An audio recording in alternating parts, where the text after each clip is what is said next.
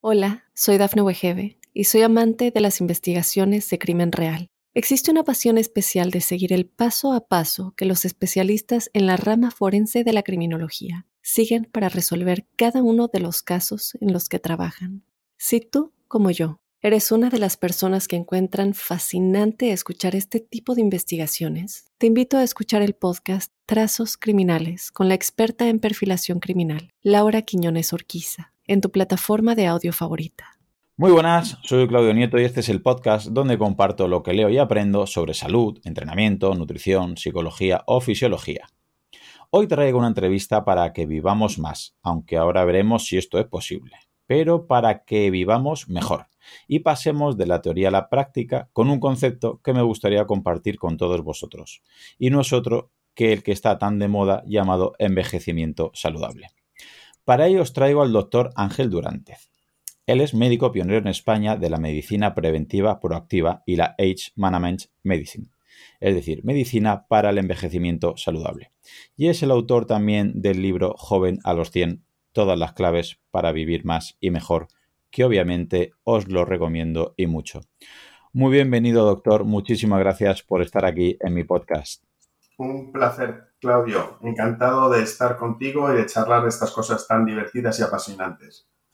Sí, la verdad es que son eh, apasionantes, segurísimo, que están muy de moda y a veces creo que mm, la gente se va un poquito, bueno, pasa creo que como en todo, ¿no? Con la nutrición, con el entrenamiento y con esto a veces se va un poquito al extremismo y por eso antes de entrar en materia me gustaría hacerte una pregunta que a lo mejor para parte de la audiencia puede parecer una pregunta que no tiene mucha cabida, pero para mí me gustaría poner los primeros ladrillos, la base.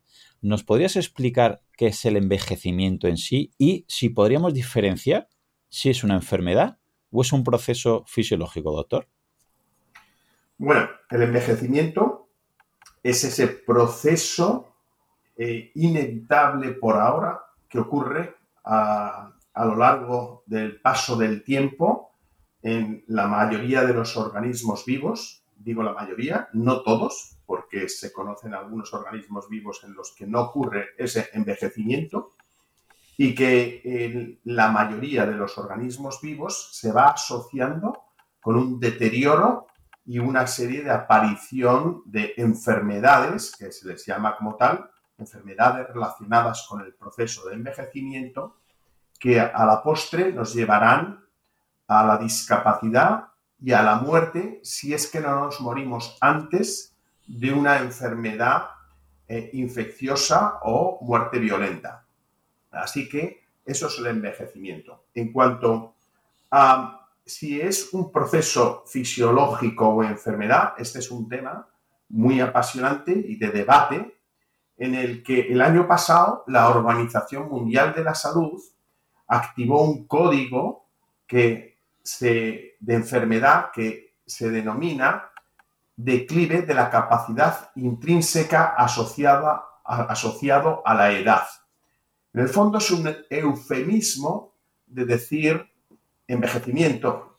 Es una manera de llamar al envejecimiento declive de la capacidad intrínseca asociada a la edad. Pero claro, envejecer, envejecemos pues casi desde el primer momento. Hay algunos artículos que dicen que empecemos a envejecer cuando se nos empiezan a cortar los telómeros. Y eso ocurre a las pocas horas de, em, de la concepción. Primero hay un alargamiento de telómeros en esas primeras horas y luego empieza ya el acortamiento, que es lo que le llaman el ground zero, como el suelo cero. Y a partir de ahí podríamos decir que empieza el envejecimiento. Hay otras teorías que dicen que el envejecimiento pues, empieza a los 35, 40 años, que es cuando empiezan a dispararse las enfermedades relacionadas con el proceso de envejecimiento y que curiosamente se ha visto que a esos 35, 40 años hay marcadores de metilación en el ADN que Mm, nos avisan de que ahí hay un cambio. Ahí se ve un cambio en el, y esto es una publicación reciente, que coincide precisamente con el declive funcional, ese primer declive funcional, y con el despegue de las enfermedades relacionadas con el proceso de envejecimiento. Bueno, vuelvo a la Organización Mundial de la Salud. Claro, antes de que la Organización Mundial de la Salud adoptase ese código, que fue el año pasado, en el 2022, finales del 2021, en la revista Lancet, hubo un grupo de médicos que mandó una carta diciendo que no debería ponerse el término old age, edad avanzada, como enfermedad, porque eso llevaría al concepto que se conoce como edadismo. Edadismo es eh, el desprecio o, em, o eh, más que desprecio, o eh, el apartar a las personas de edad por, por ser algo pasivo, ¿no? No, al final el envejecimiento es algo que ocurre, que se vincula con las enfermedades relacionadas con el envejecimiento. Es algo muy variable epigenéticamente. Hay personas que envejecen antes, otras que envejecen después. Yo estoy de acuerdo en que edad avanzada no es lo más correcto porque no sabes dónde poner el corte. Hay gente que la edad avanzada o el envejecimiento lo tiene a los 50 y otros que lo tienen a los 85 es muy variable la epigenética del envejecimiento. Ahora, que es una causa principal de todas esas enfermedades, ya no tenemos la menor duda. Y como causa de todas estas enfermedades, podría abordarse en un tratamiento si conocemos qué es lo que produce ese envejecimiento y eso es lo que parece que poco a poco vamos descifrando. Y una pregunta, doctor. Has comentado la relación del envejecimiento con la metilación del ADN. Para aquellos oyentes, es que a mí me gusta eh, o intento ¿no? Que, todos esos oyentes que a lo mejor mm, son novatos en este mundo y a lo mejor de fisiología o biología están un poquito más eh, los inicios, ¿nos podrías explicar qué sería esa metilación del ADN y qué relación, por qué está tan relacionada con el envejecimiento?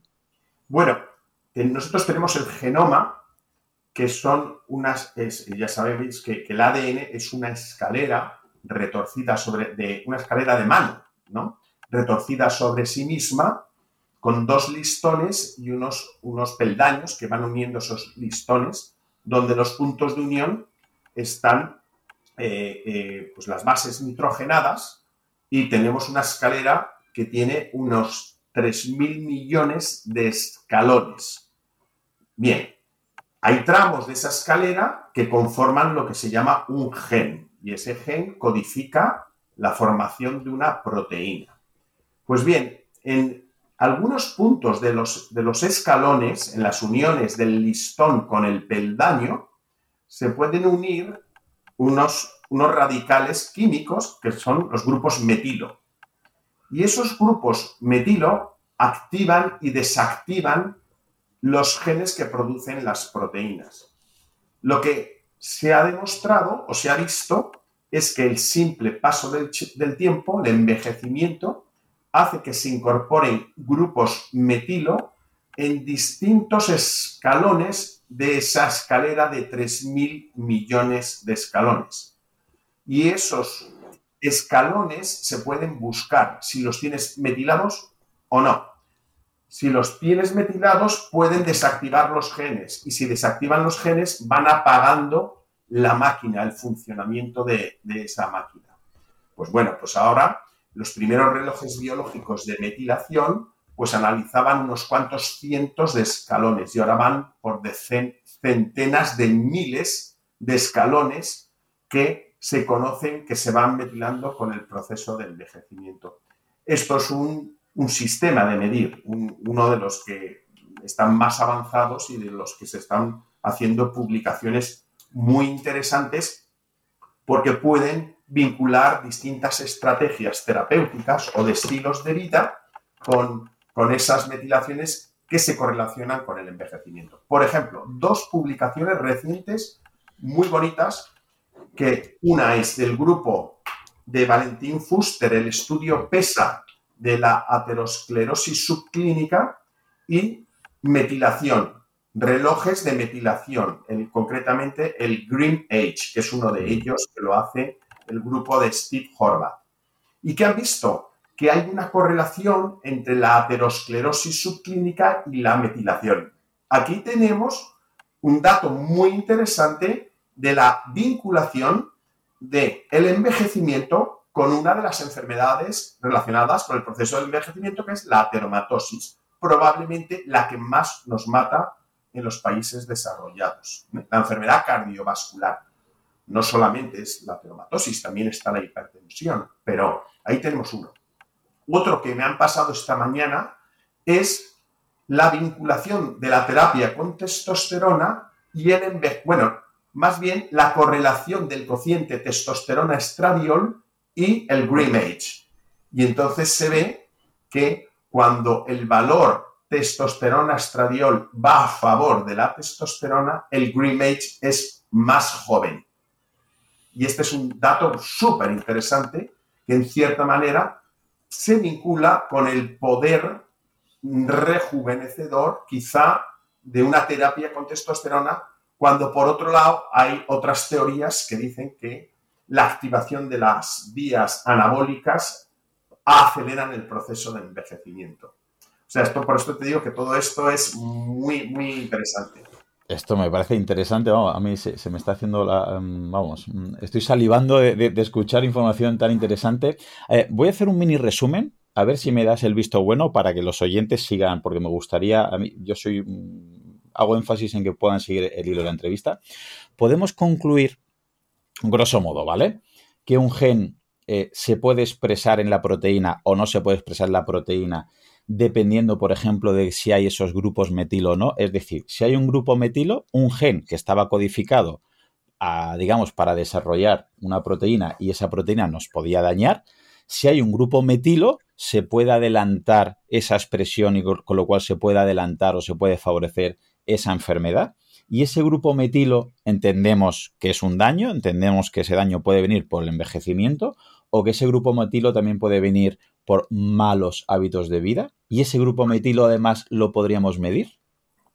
Exactamente.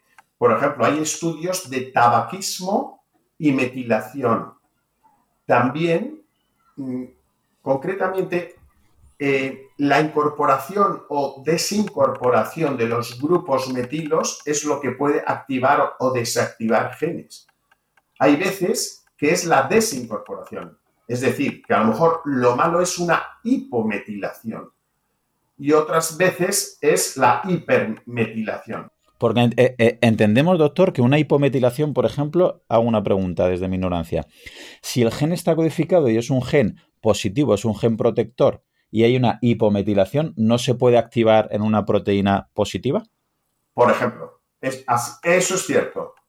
Y puede ocurrir lo contrario, que sea que, se nos pueda eh, inhibir la producción de una proteína positiva porque tengamos una metilación, que eso es lo más vinculado con el envejecimiento me parece interesantísimo y sobre todo que se pueda medir. Actualmente, por ejemplo, en España hay clínicas que midan la metilación eh, del ADN.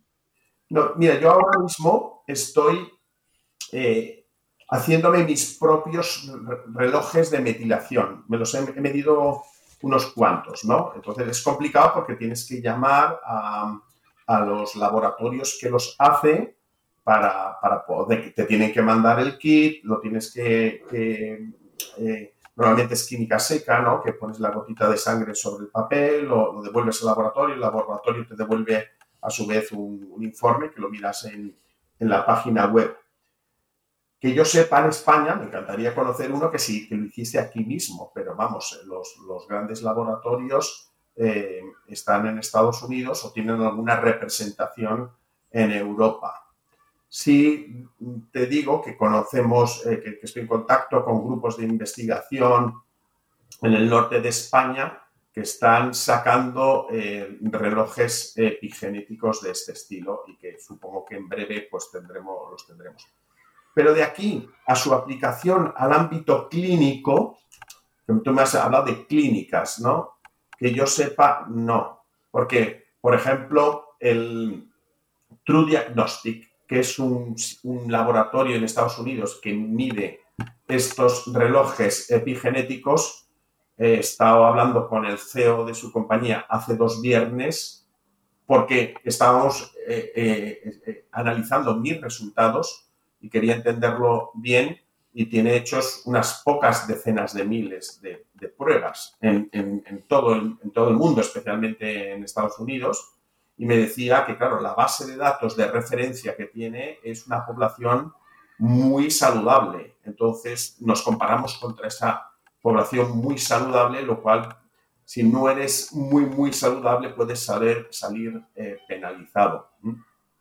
Y luego, em, eh, el, dato eh, y su aplicación a lo clínico todavía no lo tenemos muy, muy claro. ¿eh?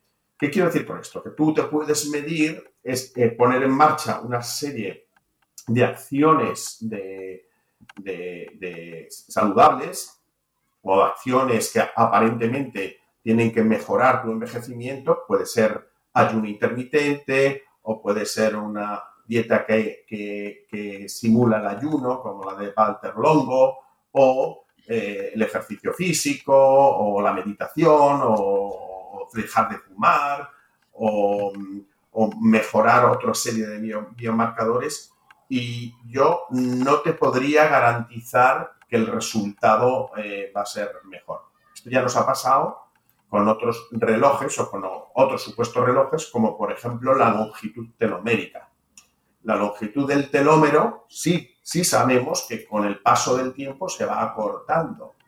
Bien, eso son estadísticas. Pero otra cosa es que tú te lo midas, que tomes una serie de acciones saludables y que luego tu telómero no se acorte o, incluso o que se alargue. Eh, ¿Por qué? Porque lo medimos en células, en este caso los linfocitos, que son células muy sensibles a muchos factores. Y esos factores pueden incluirse el estrés. Y tú puedes estar entrenando bien, y tú puedes estar durmiendo bien, y tú puedes estar haciendo tu ayuno intermitente, y sin embargo haber empeorado tu longitud telomérica. O sea que, y luego eso, explicárselo a un paciente en la mesa del médico, del clínico, es complicado. Perdona, corrígeme, porque aparte de eso, yo creo que lo que más se complica que encima yo entiendo que habrá un, puede haber un, envejecimiento cutáneo, uno pulmonar, uno óseo, uno muscular, uno cerebral, o, envejecemos completamente de manera proporcional y sincrónica. No, hay muchos envejecimientos y cada uno va a su propia velocidad. De, hecho, eh, esto es una cosa que debatimos en un chat que tenemos con, Oliver Zollman, que es el médico de Brian Johnson, este, eh, este norteamericano que se ha convertido en una cobaya humana de, la longevidad. Y, Oliver Zollman es un, médico muy joven, pero muy brillante. Y, ese, es uno de los debates que siempre hablamos, que un solo marcador de envejecimiento eh, eh, nos encantaría tenerlo y probablemente lo que estamos manejando es ese de la metilación del ADN. Eh, en distintos LOCI, ¿no? Con los tres o cuatro o cinco grandes relojes epigenéticos, pues eh, eh, miran más o menos lo mismo, el Green Age, el Pheno Age, el True Age, el, el DNA, o sea, son, son parecidos. pero, claro, esto, esto te da un envejecimiento a nivel del ADN de una célula sanguínea. Y como dice Eric Verdin, que es el director del laboratorio Book del Aging en Estados Unidos, dice, es que eso va a variar mucho dependiendo de la cantidad de distintos linfocitos que tengas. Los CD4, los CD8, cada persona tiene distintas proporciones y sabemos que, esas, que esos linfocitos envejecen a distintas velocidades. O sea que, que las técnicas todavía no las conocemos profundamente. De manera que su aplicación al ámbito clínico es todo, todavía confusa. Ya quisiera yo tener buenos relojes, pero no me atrevo eh, todavía a, decir a mis pacientes, haz esto que ya verás que vamos a ver cómo va a haber una reversión de tu envejecimiento. Yo ya te digo, bueno, con el telómero que lo tenemos disponible hace más tiempo, pues yo llevo 11, 12 años midiéndome telómeros regularmente, ¿no? Y, tienes sorpresas en una y otra dirección. Luego, cuando lo, piensas un poquito más, por qué ha empeorado, por qué ha mejorado, casi siempre vinculo los empeoramientos con fases de estrés. Pero claro, también para mí el atribuir las cosas al estrés es como un comodín que tienes ahí, que te sacas de la manga. A veces, pues dices, pues no lo sé, no lo sé si, echarle la culpa al estrés es, lo correcto. Bueno, de cualquier manera, estos relojes se van depurando. Ya te digo que estas publicaciones que se están haciendo eh, no salen en revistas eh, malas, salen en muy buenas revistas y, creo que en no mucho tiempo tendremos relojes cada vez, relojes biológicos cada vez más fiables. Y luego hay muchas otras formas de, medir el envejecimiento, ¿no? Eh, una de las cosas que se propone es mediante la imagen, ¿no? Con resonancia magnética. Con la imagen y utilizando algoritmos de estudio de esos volúmenes y de esos tamaños, podemos valorar el envejecimiento de tus huesos, de tu masa muscular, de tu cerebro, de tu corazón. O sea, hay relojes de imagen. Puede haber relojes funcionales. Un consumo de oxígeno, que es un dato de capacidad aeróbica, lo podríamos transformar en un reloj. O un test neurocognitivo, o la elasticidad de la piel, o, el hand grip, la fuerza del apretón de manos. O sea que hay muchísimos relojes. Sí, precisamente eh, respecto a esas mediciones, porque a lo mejor hay eh, eh, oyentes ¿no? que están diciendo, ostras, pero ver la metilación de mi ADN no lo veo viable, o intentar medir los telómeros lo veo difícil o, también inviable. Pero podríamos, por ejemplo, manejar algunos biomarcadores que nos dé alguna información a la hora, a la hora de interpretar, porque aquí te quiero preguntar dos cosas. Por un lado, que creo que muchas veces la gente confunde eh, los rangos, ¿no? Una cosa es que sea un rango en la analítica peligroso porque sea el asterisco, otros que son normales, otros que son subóptimos, otros que son excelentes. Muchas veces parece, ¿no? Que mucha gente sale con la analítica y dice, tengo la analítica perfecta. Y tú lo ves que tiene, es fumador, lo ves con sobrepeso, es sedentario, no tiene masa muscular y a lo mejor ves la analítica y le han pedido pues ocho parámetros. Pero quizás si mi pregunta es si en esa analítica, por ejemplo, no sale homocisteína, insulina, hemoglobina glicosilada, índices de omega 3, ApoB, vitamina D o el filtrado glomerular, etcétera, ¿es posible que todo eso que no salga esté mal? Pero claro, no lo está viendo en la analítica porque no se lo han pedido y los 5 o 7 o 15 parámetros que suelen pedir esté bien y esté saludable, entre comillas, porque la analítica no le salta la alarma, pero está preenfermo o está enfermo de manera silenciosa? Totalmente, totalmente. De hecho, esta medicina preventiva del envejecimiento saludable, uno de sus pilares es el control de los biomarcadores regularmente en un continuum de la salud, no en una visión puntual por muchas razones, porque normalmente la mayoría de estos biomarcadores nos están dando una foto estática, un fotograma de la película de ese momento. Hay algunos que no, hay algunos que nos recogen un poco lo que ha pasado en los tres meses anteriores, ¿no? como la hemoglobina glicosilada o como el índice omega 3. Pero la glucosa nos está dando un dato muy puntual y el colesterol nos está dando un dato también muy puntual efectiva. Y luego la interpretación de estos biomarcadores eh, debe hacerse con criterios de excelencia, porque los rangos de referencia que nos dan los laboratorios son muy, muy amplios y colocan al 95% de la población dentro del rango. De manera que es el 95% de la población va a ser normal. Eso por un lado. Por otro lado, esos rangos de referencia es común que veamos que son diferentes en distintos laboratorios.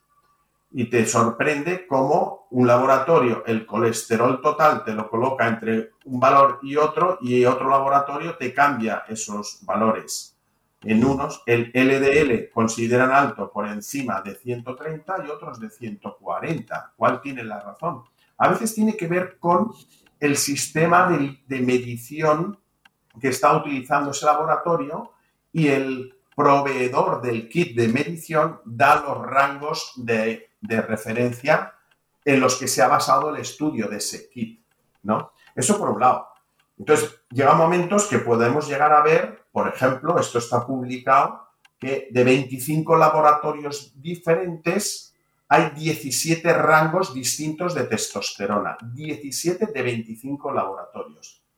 Yo eso lo preparando una ponencia sobre déficit androgénico del hombre adulto, miré los análisis que tenía encima de la mesa en aquel momento y encontré que en cinco laboratorios distintos había cinco rangos de referencia distintos, lo que podría dejar en un valor bajo el, mismo paciente, depende del laboratorio en el que estuviese, podría estar normal o podría estar bajo, podría ser un déficit androgénico desde el punto de vista analítico o ser un normal. Así que al final nos vamos a rangos de excelencia. Y ya con muchos biomarcadores lo que vamos buscando es ese punto en el que el valor del biomarcador se aleja realmente de la enfermedad a la que hace alusión, ¿no? Pongamos hemoglobina glicosilada. Los criterios de las asociaciones científicas de diabetes te dicen que por encima de 5.7% de hemoglobina glicosilada es una prediabetes y una diabetes por encima de 6.4. El punto donde realmente te alejas de la prediabetes es bajo, es de, 5.1 o menos. Entonces ya empezamos a tocar otro corte que es el de excelencia, que como todos los cortes son eh, arbitrarios, porque tenemos que poner la raya en un sitio. O sea, lo que quiere decir que si tienes 5.2 no, es, no estás mal, estás muy bien, y lo que quiere decir que si tienes 4.8, pues también estás bien, no estás mal. O sea que luego aquí hay un poquito de experiencia, de mano, de, de, de la parte clínica que tenemos que desarrollar los que estamos analizando estas cosas regularmente. Ahora bien, yo cada vez que interpreto una analítica hago el listado de biomarcadores fuera de rango y subóptimos. Y luego los hablo con el paciente. Y a lo mejor mm, me dice, oye, pero es que yo tenía la hemoglobina glicosilada en 4.9, ahora tengo en 5.2, ha, pasado el punto de excelencia, pero no me preocupa. Pero bueno, sigues estando en un valor realmente cercano a, a la excelencia. Me preocuparía si empezaste en un 5.2 6, hemos mm, tomado medidas y me has ido a un 5.8 y, vamos viendo que nos vamos alejando del, valor óptimo. Y luego, efectivamente, esto es para mí lo que es verdaderamente importante, que es el biomarcador final, ¿no? A lo mejor más que medir el, el reloj epigenético, el reloj de envejecimiento, pues a mí me interesa saber que los marcadores de riesgo de esas enfermedades relacionadas con el proceso de envejecimiento los tenemos en el valor óptimo, que eso es el resultado final. El que tú tengas una predisposición genética o no a una diabetes, vale, venga, lo que hay que hacer es poner ese valor en el, en el mejor punto posible, ya sea con estilos de vida, con ayuda de algún suplemento nutricional o del fármaco si llega el momento de, prescribirlo. De los biomarcadores que normalmente sueles eh, trabajar, aunque esto obviamente imagino que tiene que ser 100% de manera individual, eh, pero ¿nos podrías decir más o menos para ti los que son más representativos de, envejecimiento o inflamación? ¿Qué, cinco o seis parámetros para ti serían ideales eh, poder medir por una persona antes de poder decir si está completamente sano o, no tanto. Alguno más que 5 o 6. Normalmente te comento, eh, yo la, analítica que hago a mis pacientes, aparte del hemograma, ¿no? serie roja, serie blanca, plaquetas, velocidad de sedimentación globular, hacemos la bioquímica elemental que, se hace en todas las analíticas, en las que vemos eh, perfil lipídico, eh, metabolismo del hierro, perfil hepático, perfil renal, pero, por ejemplo, en la parte del metabolismo de los hidratos de carbono medimos glucosa, hemoglobina glicosilada, insulina e índice OMA, esos cuatro. Y eso es importante porque ahí nos vamos a una de las grandes enfermedades del proceso de envejecimiento que es la diabetes y el síndrome metabólico. En el perfil cardiovascular, pues el colesterol, el HDL, el LDL, el VLDL, los triglicéridos y ya sistemáticamente pido a casi todos mis pacientes lo que le llamo el perfil cardiovascular avanzado, lipoproteína A, ApoB, ApoA1, ApoE y fibrinógeno como marcador de inflamación. En inflamación, proteína C reactiva ultrasensible. El fibrinógeno es un marcador de inflamación, la lactato deshidrogenasa es marcador de inflamación, la ferritina es marcador de inflamación. Y también podríamos medir ya otros marcadores más avanzados, pero que son costosos y todavía no los manejamos bien, como la interleucina 6 y el factor de necrosis tumoral alfa. Ahí ya eso es un poco rizar el, rizo. ¿eh? Y, luego, eh, una, una, orina elemental es importante, la homocisteína es importante, niveles de vitamina D y ácido fólico y vitamina B12 y el perfil eh, hormonal. Ten en cuenta que la mayoría de los pacientes que yo veo han pasado ese punto de los 35-40 años donde ya empezamos a ver que sus niveles plasmáticos de algunas hormonas empiezan a estar en valores subóptimos con respecto a, los valores de excelencia de la juventud. Y esto es uno de los pilares importantes también de, esta medicina. Me gustaría que nos paráramos en, la terapia hormonal y, porque también veo que hay como antes, ¿no? Es que al final creo que, iba a decir España, pero imagino que sucede en, todos los países extremismos, ¿no? Y que nos digas un poquito mitos y realidades de, estas terapias de reposición hormonal, eh, porque repito, hay gente que desde los 30 años ya intenta estar con las hormonas que aboga que siempre debe estar a un nivel como cuando tienes 20 años y que eso no debe bajar en ningún momento. Y por otro lado, los que lo critican, porque me parece que todavía, bueno, el libro lo explicas muy bien, confunden eh, lo que es la progesterona real con una progesterona que no era tan real o con hormonas equinas, etcétera.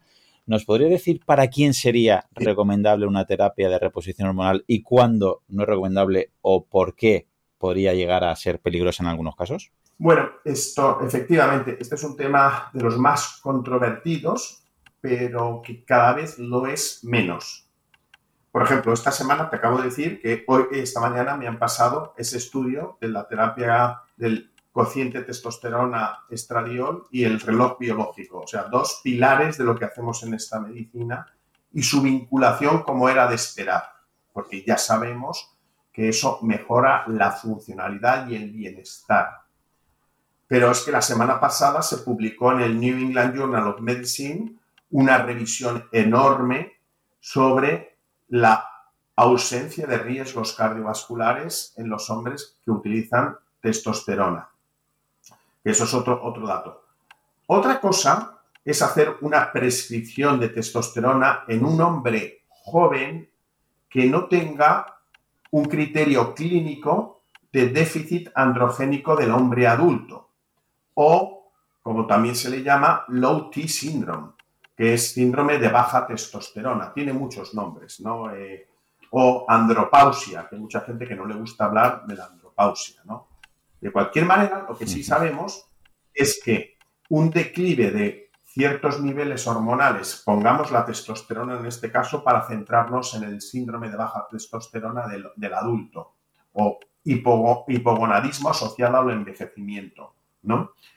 Sabemos que se produce una menor producción de testosterona a lo largo de la vida. Hay un declive entre el 1 y el 2% anual, de manera que tú puedes llegar a tus 50 años con niveles plasmáticos de testosterona que son la mitad de lo que tenías a los veintitantos años y que eso se correlaciona con una sintomatología de disminución de la eh, erección, vida sexual, líbido, orgasmo, eyaculación, hay una serie de síntomas sexuales, hay una serie de síntomas de tipo cognitivo, mente nublada, estado de, ánimo, eh, vitalidad, tendencia a la depresión, y hay otros síntomas más físicos, como pueden ser pérdida de, masa muscular, aumento de grasa corporal, grasa visceral, eh, eh, en en depósito de grasa en el, pecho.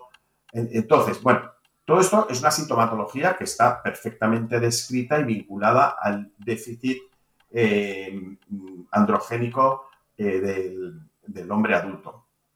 Y cuando tienes estos síntomas y tienes unos valores que las sociedades eh, urológicas y endocrinológicas los tienen definidos y intentan poner los cortes de los niveles de testosterona total y libre, pues manejando la clínica y los números puedes llegar a, ese diagnóstico y proponer el, tratamiento. ¿eh?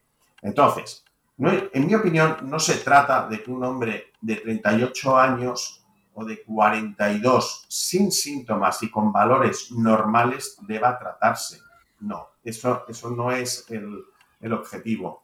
El objetivo probablemente se acerque a un hombre más mayor, ya en los 40 largos o los 50, que tenga las dos cosas, el número y el síntoma. También debo decir que hay que priorizar a veces el síntoma sobre el número. Como decía uno de mis maestros en terapia hormonal, treat symptoms, not numbers. Trata los síntomas, trata al paciente, no trates, no trates el papel, no trates la analítica, trata al paciente.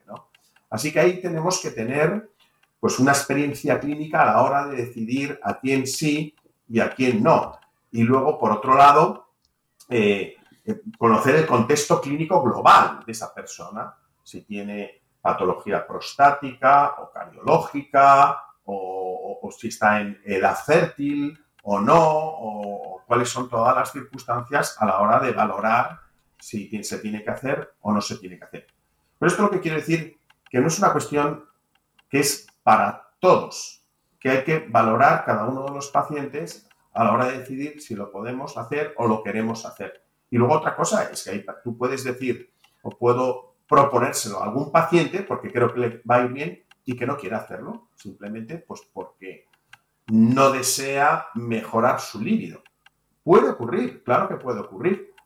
O, eh, o porque pues tenga miedo a posibles efectos secundarios o porque eh, esté imbuido un poquito en ese concepto de la hormonofobia. La hormonofobia es este rechazo a la terapia hormonal que viene pues del dopaje, del abuso de, hormonas en, el ganado para, aumentar el peso de, las, eh, las, reses, eh, por los estudios que han vinculado la terapia hormonal con cáncer o con enfermedad cardiovascular y que poco a poco se van deshaciendo, se van tirando esos, esos mitos.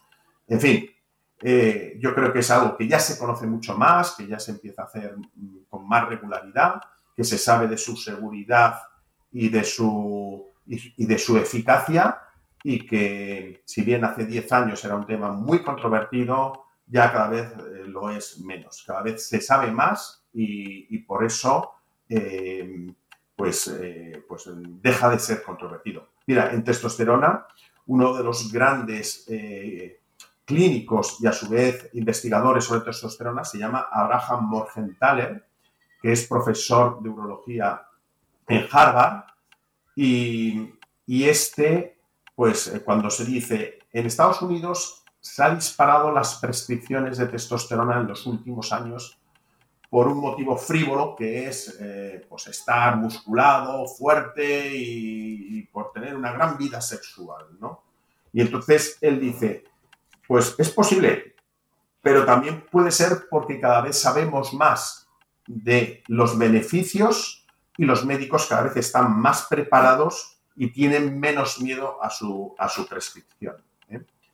Y bueno, puede haber de las dos cosas, pero yo, te, yo te, creo, por lo menos en el ámbito en el que yo me muevo, que es el del envejecimiento saludable, aquí no se hace una prescripción de testosterona que no, que no sea apropiada y adecuada. Por hablar de testosterona, podríamos hablar del estradiol, de la progesterona, de las hormonas tiroideas, de la pregnenolona o de la melatonina. Son, son, muchas las hormonas mm. que hay.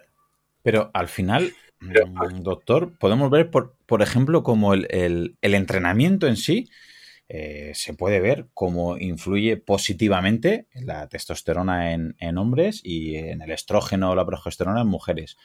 ¿Podríamos decir que un entrenamiento desde, digamos, una edad adecuada puede hacer que nos ayude a ese envejecimiento saludable, bien por el tema muscular, bien por el tema óseo y además porque nos ayuda, aunque sea en un porcentaje obviamente no exagerado, pero estoy seguro que hay un porcentaje en el tema hormonal. ¿El entrenamiento tiene tanto papel en el envejecimiento saludable o hay más de mito que de realidad? No, no, no, no. Tiene el papel principal. O sea, si, si tuviéramos que decir de las estrategias que podemos tener para hacer un envejecimiento saludable, pues mira, yo te pondría la salud mental o el control del estrés y la ansiedad el primero, que fíjate que se escapa del ámbito médico, por decirlo de alguna manera, ¿no? Porque yo te puedo recomendar hacer eh, cursos o entrenamiento de atención plena o meditación. Eh, eso sería lo primero, o sea, estar en paz con, contigo mismo y lo segundo sería el ejercicio físico, sin duda alguna, lo segundo. Independientemente, o sea, los beneficios que tiene el ejercicio físico, pues son, son incomparables en su poder y en su, em, en su pleiotropía, o sea, en la cantidad de cosas que mejora con cualquier terapia eh, farmacológica o, de suplemento, o, sea, es, incomparable. O sea, es como, es, lo primero que, tenemos que hacer. O sea, yo te diría, control del estrés, la ansiedad y, la salud mental, segundo ejercicio, y luego ya te pondría la dieta por detrás, ¿no? Porque también el ejercicio físico te permite esas licencias en el control nutricional. Mm, y, pero claro, los estilos de vida es, son, son la base de todo esto y luego, por supuesto, el, controlar los hábitos tóxicos, el tabaco, el alcohol y, eh, a ser posible, los tóxicos ambientales, esos que no te metes tú a posta dentro de tu cuerpo, sino la contaminación o la radiación. Eh, pero, pero sin duda eh, el ejercicio es, es un pilar importante. Dicho esto, pues sabemos que si tú metes a un grupo de cincuentones sedentarios a unos a entrenar y a otros los dejas sin entrenar, vas a ver que su testosterona sube.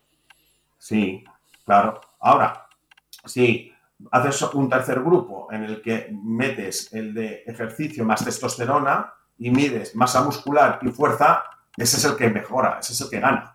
¿eh? Y eso está publicado, eso, esos estudios están, están hechos y son muy chulos. O sea, entonces tú puedes ver eh, sedentario versus testosterona sola versus ejercicio solo versus, versus combinación. Entonces, ves que el, el que gana es la combinación. En segundo nivel es, es muy parecidos el ejercicio y la testo, pero el ejercicio gana en fuerza y en masa muscular están ahí los dos parecidos, la testo y el, ejercicio, versus al, sedentario. ¿eh?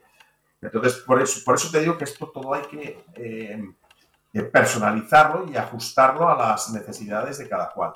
Y entiendo que nunca es, es, un, dicho de toda la vida, ¿no? Pero que nunca es tarde para empezar a hacer ejercicio físico. Lo digo porque hay gente que dice, no, yo ya con mi edad ya no puedo hacer fuerza, ya no puedo correr, ya no puedo entrenar.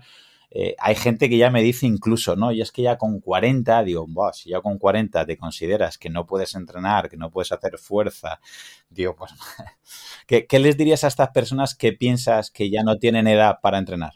Pues mira, esto mismo ayer lo hablaba con un paciente, con una mujer de 58, 59 años, y le abrí un vídeo que es bastante viral de una señora norteamericana de setenta y tantos años que mm. entrena eh, sentadillas, eh, peso muerto, press de banca, y la, ves, en el momento que metas en Google, mujer mayor entrenando fuerza, te va a saltar, ¿no? Y, la ves a sus, hace 10 años, a los sesenta y tantos, que era una abuela obesa, y la, ves ahora y es que es increíble cómo está.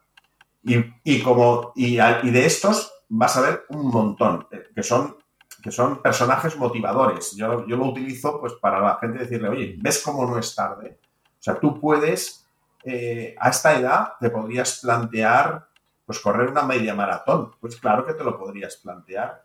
A lo mejor no es el, reto más recomendable, pero, sin duda que puedes estar en una condición física que si no has sido una persona que ha entrenado toda su vida muchísimo, podrías llegar a tu mejor condición física de la vida, incluso a los 20 años, si es una persona que no ha entrenado regularmente, si es una persona que ha entrenado, que ha competido, pues sí va a notar ese declive, ¿no? Pero vamos, hace poco hemos estado viendo un artículo muy bonito sobre la comparación del récord del mundo de maratón de, la categoría de setenta y tantos años, el actual y el anterior récord del mundo en la comparación de los parámetros fisiológicos.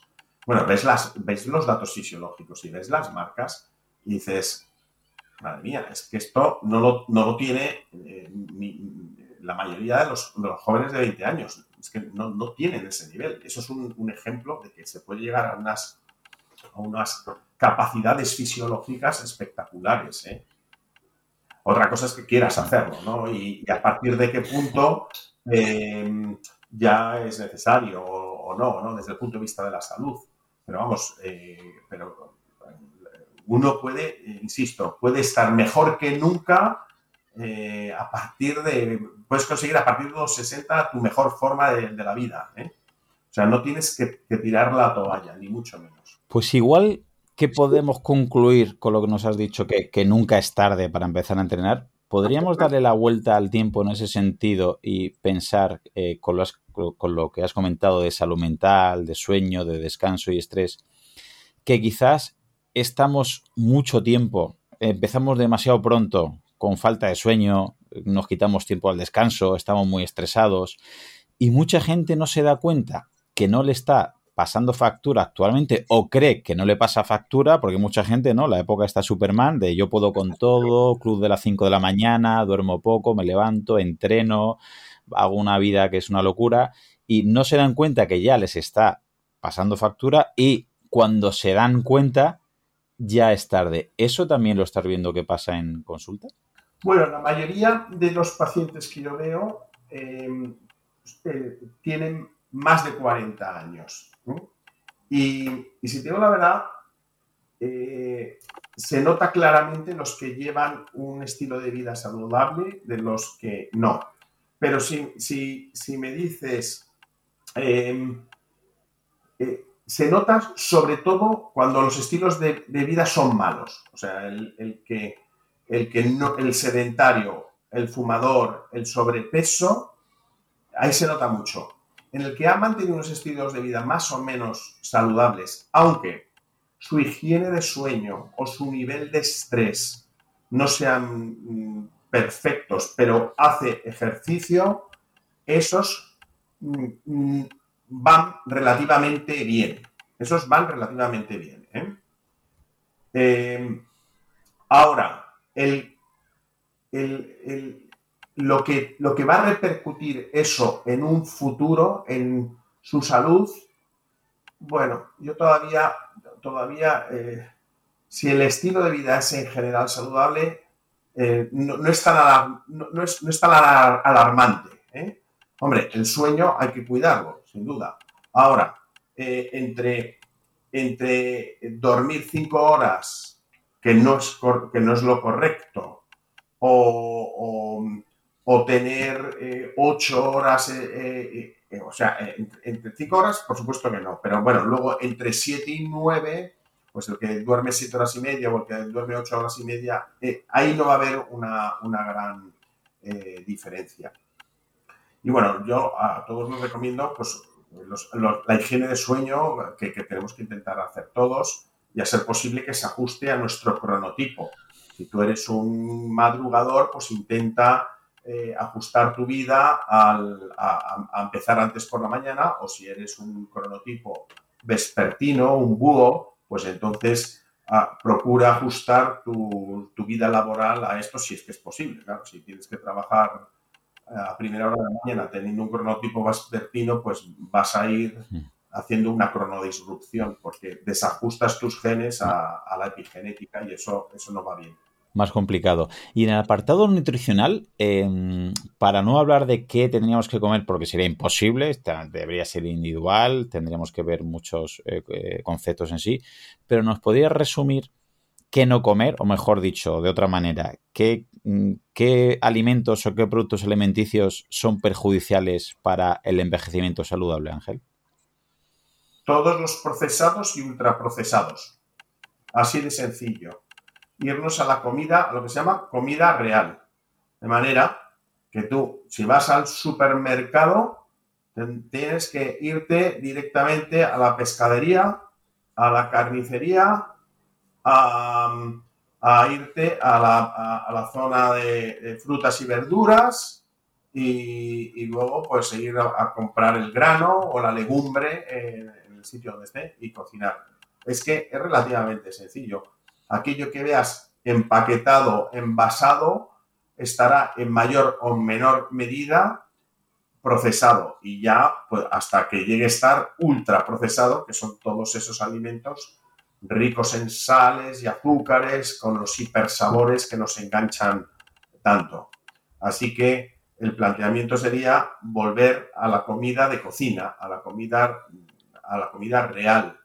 Claro, Luego esto lo tenemos que adaptar a nuestra forma de vivir actualmente, porque nosotros no salimos de casa y, volvemos a mediodía a casa donde hay una persona que ha, ido al mercado esa misma mañana, ha comprado el producto, lo ha cocinado y nos lo vamos a comer eh, en ese momento. Eso es difícil. También están saliendo muchas empresas que hacen la comida y que tú puedes comprarte tu comida más o menos hecha de, esta manera. Así que la recomendación sería comida real. Y luego ya podríamos hablar de si proteína, de ese hidrato de carbono, de la carga glucémica y todas estas cosas. Pero también todo eso es muy personalizado. Eh, lo mismo que poder aguantar un ayuno largo, hay gente que lo aguanta bien, hay gente que no lo aguanta tan bien, o no podemos generalizar la, respuesta de la carga glucémica que tomemos en, nuestro organismo. Ahora estamos todos, nos hacemos esas glucometrías que nos lo pasamos también poniéndonos el glucómetro y viendo qué es lo que pasa con nuestros picos de glucosa. Y te das cuenta de que, es, que, que, pasa de todo y que, no, y que no lo controlas y que te llevas unas sorpresas increíbles, ¿no? Y yo me he hecho hace poco, en las últimas semanas, me he hecho una glucometría y la, primera semana tenía muy bien controlada mi glucosa promedio, que la queremos tener por debajo de 100 miligramos de cilitro, con unos altibajos bastante bien controlados. La segunda, que he estado haciendo ayunos largos, se me ha ido la glucosa promedio para arriba, en parte puede ser porque el sueño no ha sido tan reparador, puede ser microbiota, puede ser nivel de estrés, puede ser tantas cosas. Hay otro estudio también muy, muy reciente que eh, compara eh, en, un grupo de sujetos sanos el hacer las mismas comidas en, fases de una semana de, de separación. Para, y la hipótesis es confirmar que producen la misma respuesta glucémica. Y no, no la producen. O sea, exactamente la misma comida, perfectamente medida en el mismo sujeto, en tres momentos distintos, con una semana de diferencia, y hay una variabilidad bastante importante de la respuesta de la misma. ¿Por qué? Porque no solamente depende de la, de la comida, depende de otras cosas entre ellas el estrés al que hablábamos antes y le echamos la culpa de todo lo que no entendemos. Pero que seguro que tiene que ver.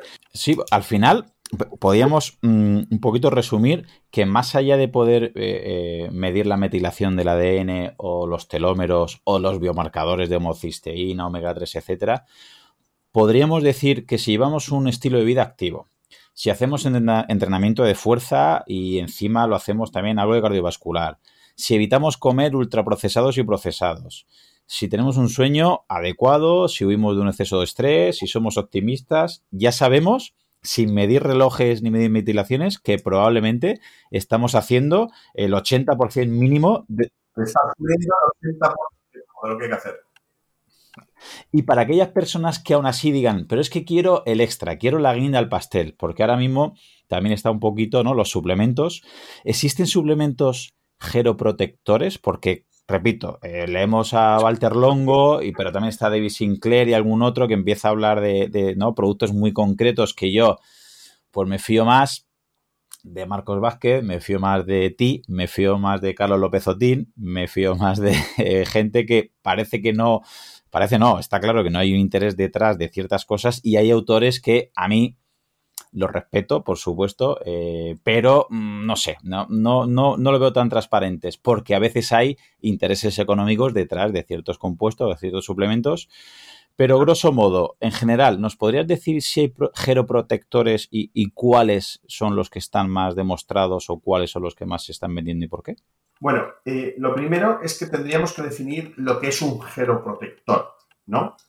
Y entonces, yo, que hay algún artículo por ahí también que dice lo que es un, un geroprotector, pues es un fármaco o un suplemento que tiene un impacto sobre alguna de las marcas del envejecimiento, ¿no? Bien porque tenga una función senolítica de limpiar o porque sea un activador eh, de, o un mimético de la restricción calórica o un booster del NAD y porque todo eso tiene una lógica bioquímica y fisiológica que tiene que ver con el envejecimiento.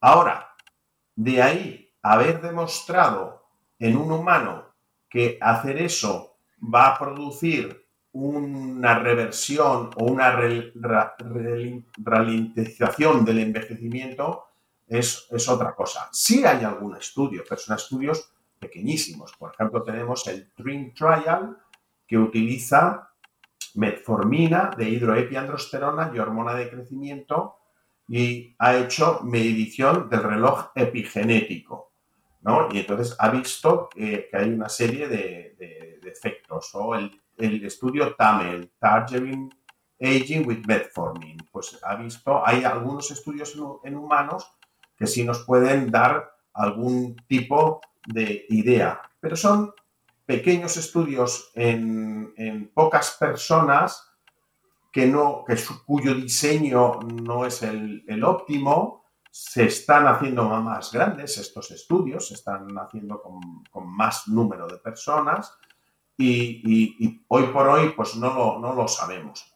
Eso es por un lado. Por otro lado, eh, bueno, tampoco hay que pensar que eso vaya a ser malísimo, ¿no? ¿A qué me refiero? A lo mejor el que tomes quercetina porque tenga un efecto senolítico, pues te lo puedes creer o no, o puede estar en la literatura científica. Pero lo primero que tendríamos que saber es, oye, ¿podemos medir el nivel de células senescentes que hay en tu organismo o no? En, el ámbito clínico, ¿eh? En el ámbito clínico, yo te estoy diciendo aquí con pacientes.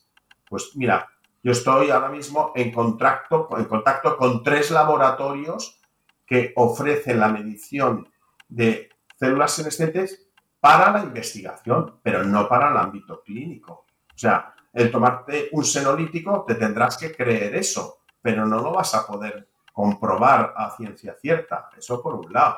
Por otro lado, hemos hablado que los relojes epigenéticos todavía no se ajustan al segundo, no, los tenemos perfectamente ajustados.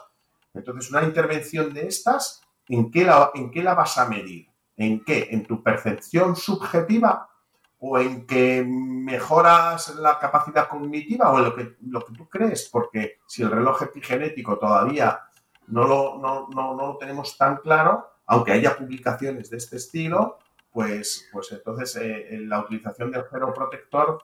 Entonces yo eh, en esto como clínico, esto es lo que llamo eh, el siguiente paso. O sea, yo estoy en la preventiva para el envejecimiento saludable, pues muy pendiente de lo que viene, que es esa longevity medicine y que se habla mucho de ella y que cada vez se habla más y más y más y que te la publica Lancet y que te la publica Nature. O sea, eso se publica en, todos los sitios y ya como, como, como hipótesis de intervención.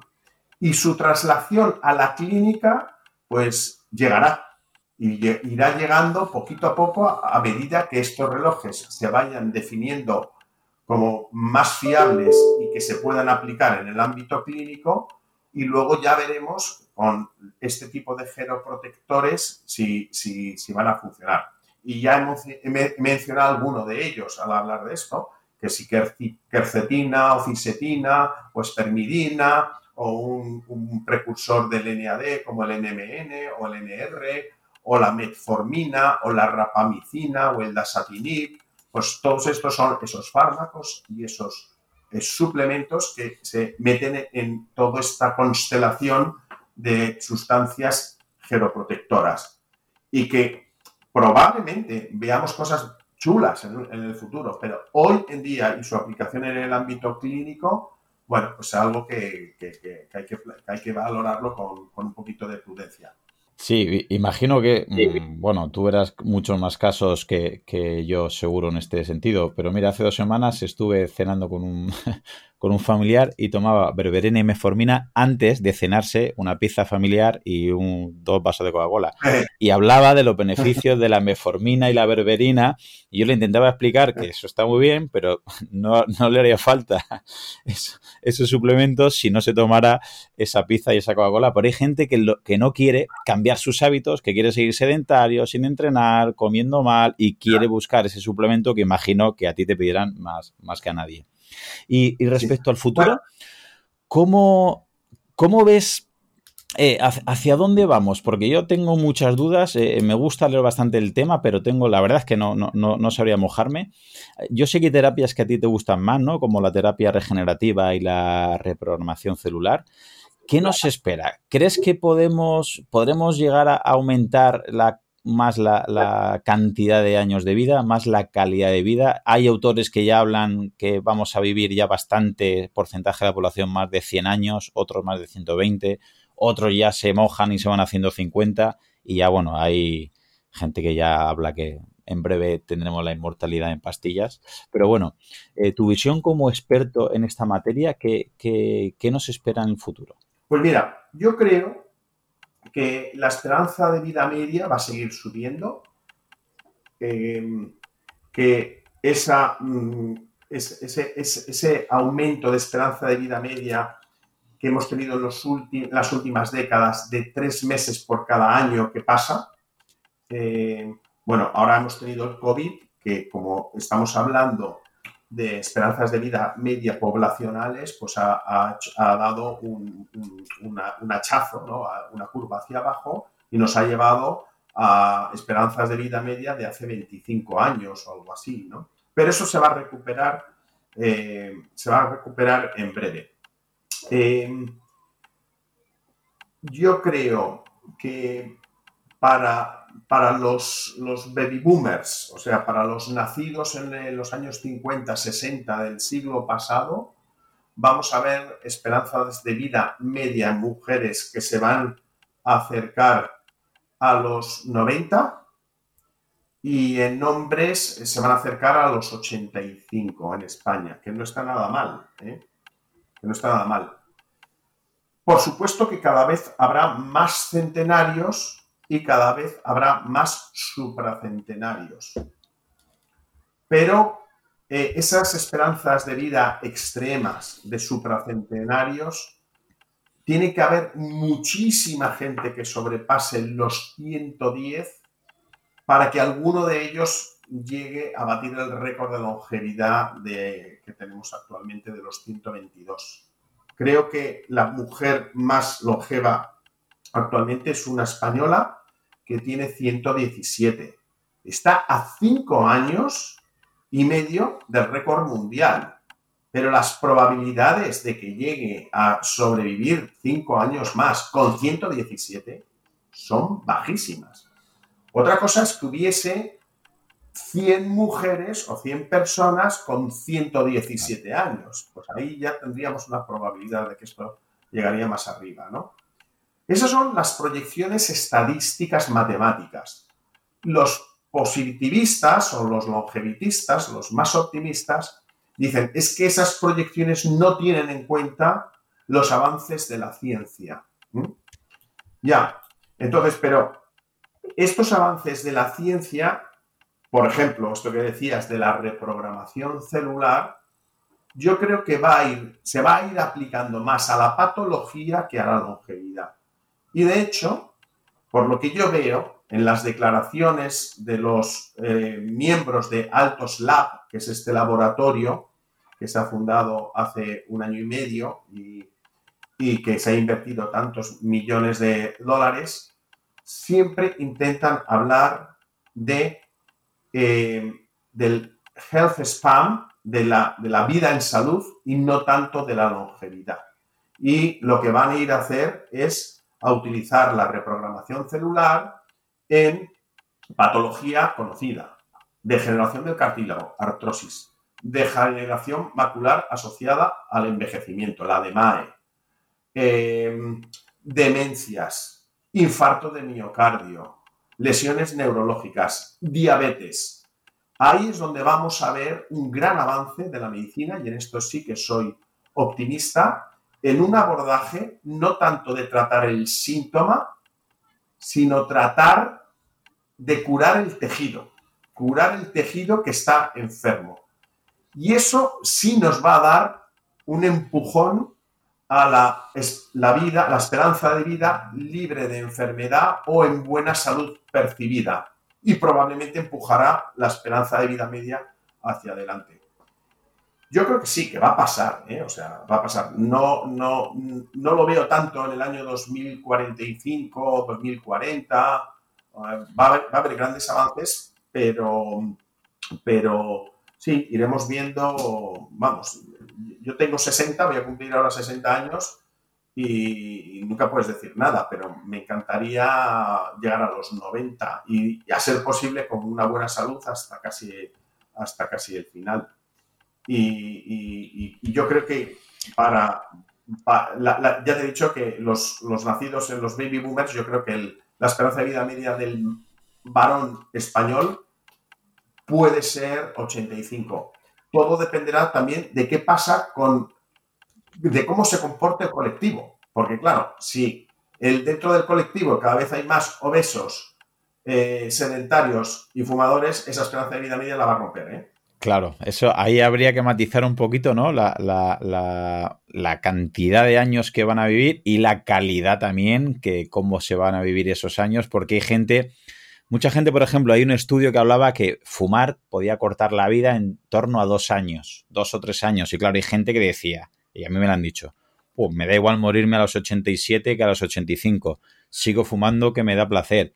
Y dices, lo que no entiendes es que quizás solo son dos años, pero los últimos 10 o 15 o 20 años los vas a pasar eh, con una calidad de vida muy, muy, muy inferior a aquella persona que no fume. ¿Es así? ¿Influye más en la calidad, sobre todo en los últimos años de vida, en ser independiente que, la, que la cantidad?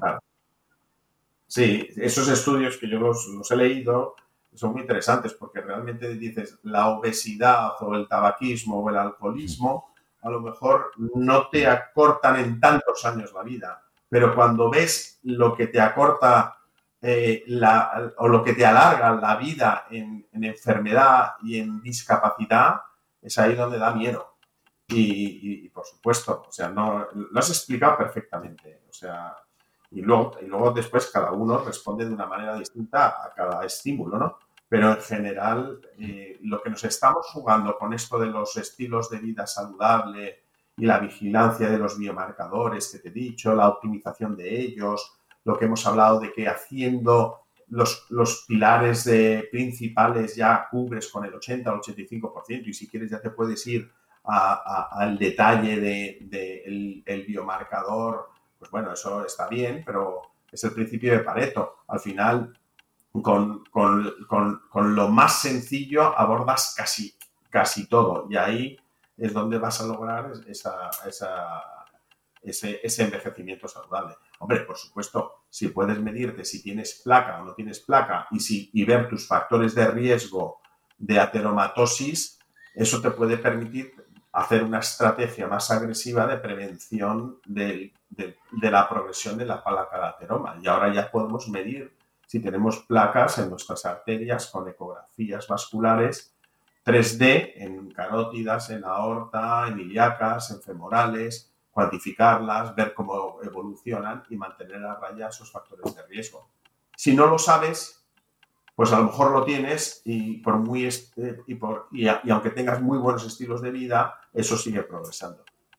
Ese, pero ese es el 20% de, de lo que te digo. Pero lo principal son los buenos estilos de vida. Sí, pues yo creo que para cumplir esos 80, ese 80% de, de, eh, de, factores que nos van a, proteger están descritos de manera fabulosa en tu libro Joven a los 100, que repito, eh, recomiendo encarecidamente. Y me gustaría cerrar la entrevista con una frase que es tuya, pero te tengo que decir aquí entre tú y yo que te la robo mucho, que es que tú hablas que en medicina, ¿no? Que en ciencia, pero al final se puede aplicar a todo, que hay que leer lo último pero hay que creerte o que aplicar lo penúltimo, ¿no? Porque a veces parece que estamos leyendo las últimas novedades, que es lo que más promete y a veces es muy, ¿no?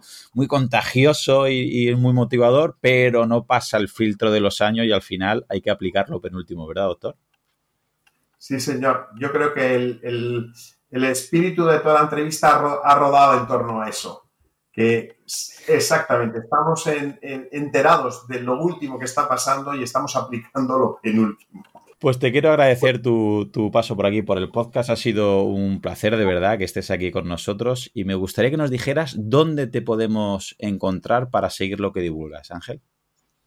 Pues mira, en la web mía, sin con poner Doctor Durantes en, Google, te va a saltar la, la web y dentro de la web tienes un par de pestañas. Una es el blog, donde más o menos se cuelgan noticias. Esta, es, e, e, esta entrevista, si te parece bien, la colgamos ahí también. Y verás los artículos que publico en mis blogs del Confidencial. Eh, y también tenemos una nueva pestaña que le llamamos el radar del rejuvenecimiento, en el que todos los días colgamos un par de papers recientes sobre temas que nos parecen interesantes, porque son tantos los que hay ahora que yo pensé, qué pena eh, no poder compartirlos. Entonces ya lo que estamos haciendo eh, aquí dentro de la clínica es seleccionar aquellos artículos que nos parecen más interesantes sobre ejercicio o sobre relojes biológicos o sobre nutrición o sobre estilos de vida y eh, los ponemos con un título eh, en castellano para que sepamos de qué va, la fecha en que lo hemos subido, el link al paper original y la fecha en la que se publicó el paper original y un resumen en castellano del, paper. Entonces ahí todos los días ponemos un par de ellos y, bueno, es, una manera también de, pues un poco, un poco eh, compartir con toda la gente que le interese eh, todo este mundo tan, tan apasionante. Esto es, esta pestaña que digo del radar del rejuvenecimiento no es un espacio de opinión, es un espacio de divulgación nada más. O sea que ahí no, no me pongo a debatir sobre, sobre lo que dice el artículo, no, simplemente, o sea, sobre si estoy de acuerdo o no estoy de acuerdo, simplemente lo que dice el artículo y ya está. Luego cada cual ya, luego ya cuando hay algo de opinión, pues sí, escribo un artículo más, más armado. Muy bien, muy interesante y espero que hayáis estado a la entrevista. Te mando un abrazo muy fuerte, Ángel. A ti, a ti, encantado y, bueno, pues eh, seguimos en, contacto, Claudio. Solamente agregar que si te ha gustado, la manera de agradecérmelo es que lo compartas con algún amigo, algún familiar, tu grupeta de entrenamiento o algún compañero. Si ves interesante el contenido y quieres escuchar los próximos episodios, suscríbete en tu reproductor de podcast habitual. También recordarte que me puedes encontrar en Instagram, Facebook y sobre todo YouTube, Twitter o en mi blog Profe Claudio Nieto, donde intento compartir información que creo interesante aclarar y divulgar. Y un último favor, deja una reseña en la plataforma que utilices. Me ayudarás a darme a conocer y que pueda llegar el mensaje a mucha más gente. Así que con esto me despido, muchísimas gracias por escucharme y te espero en unos días por aquí con un nuevo episodio. Hasta pronto.